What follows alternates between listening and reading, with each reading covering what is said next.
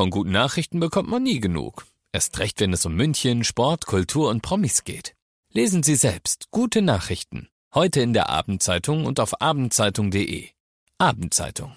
Die ist gut.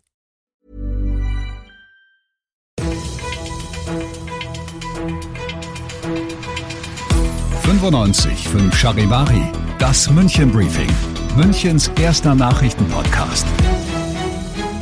Mit Christoph Kreis und diesen Themen. Todesfahrt auf dem Gardasee. Zwei Münchner müssen ins Gefängnis und Geständnis im Starnberger Dreifachmord mit fragwürdiger Begründung.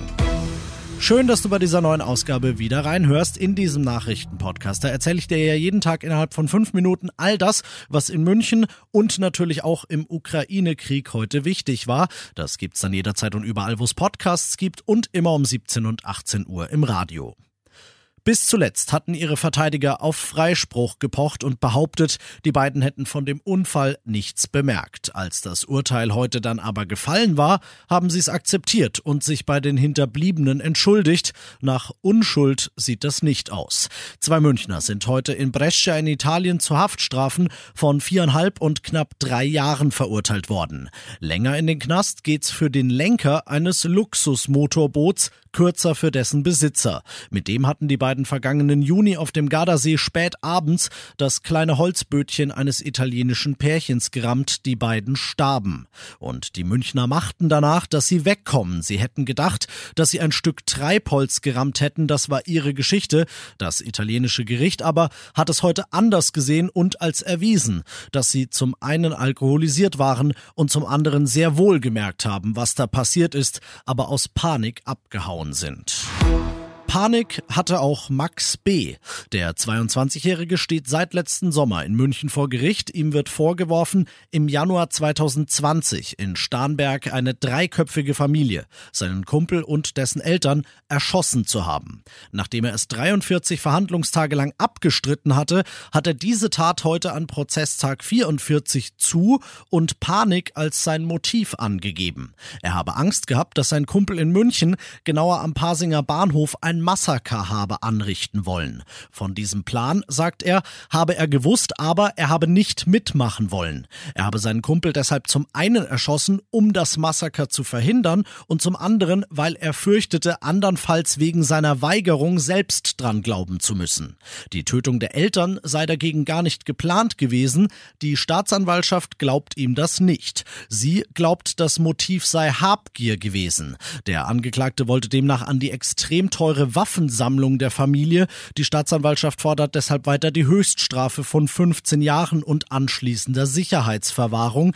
Der Mitangeklagte, der den Schützen zum Tatort gefahren und wieder abgeholt haben soll, streitet weiterhin jede Beteiligung ab.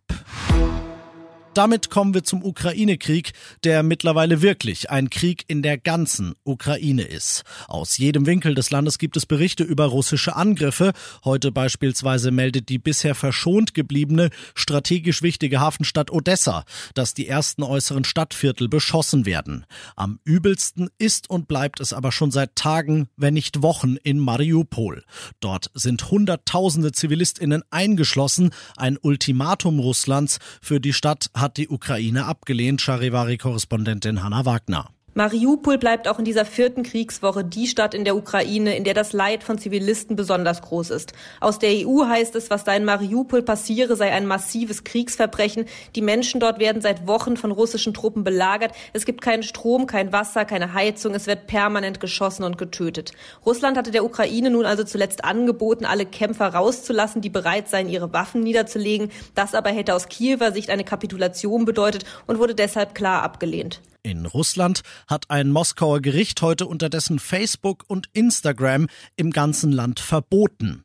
Die beiden Plattformen seien extremistisch, so die Urteilsbegründung. Blockiert waren beide in Russland eh schon ebenso wie Twitter. Der Kreml der Kreml scheint so zu versuchen, Informationen über den Krieg in der Ukraine, den Putin ja nicht Krieg, sondern einen Spezialeinsatz nennt, zu unterdrücken. Das klappt nur bedingt, denn WhatsApp und Telegram zum Beispiel verzeichnen in Russland gerade einen explosionsartigen Zulauf an NutzerInnen. Alle weiteren Entwicklungen im Ukraine-Krieg findest du laufend aktualisiert im Live-Ticker auf charivari.de.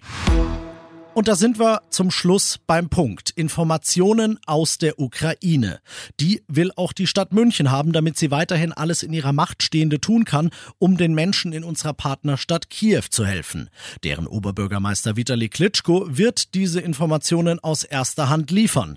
Wie der Münchner Merkur berichtet, wird er am Mittwoch bei der Vollversammlung des Stadtrats per Video zugeschaltet vorausgesetzt die technischen Möglichkeiten in Kiew lassen es zu.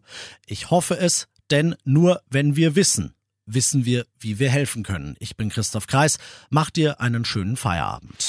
95.5 Charivari, das München Briefing, Münchens erster Nachrichtenpodcast. Die Themen des Tages aus München gibt es jeden Tag neu in diesem Podcast. Um 17 und 18 Uhr im Radio und überall da, wo es Podcasts gibt, sowie auf charivari.de. Even when we're on a budget, we still deserve nice things. Quince is a place to scoop up stunning high-end goods for 50 to 80% less than similar brands. They have buttery soft cashmere sweaters starting at $50, luxurious Italian leather bags, and so much more. Plus, Quince only works with factories that use safe, ethical, and responsible manufacturing. Get the high-end goods you'll love without the high price tag with Quince. Go to quince.com/style for free shipping and 365-day returns.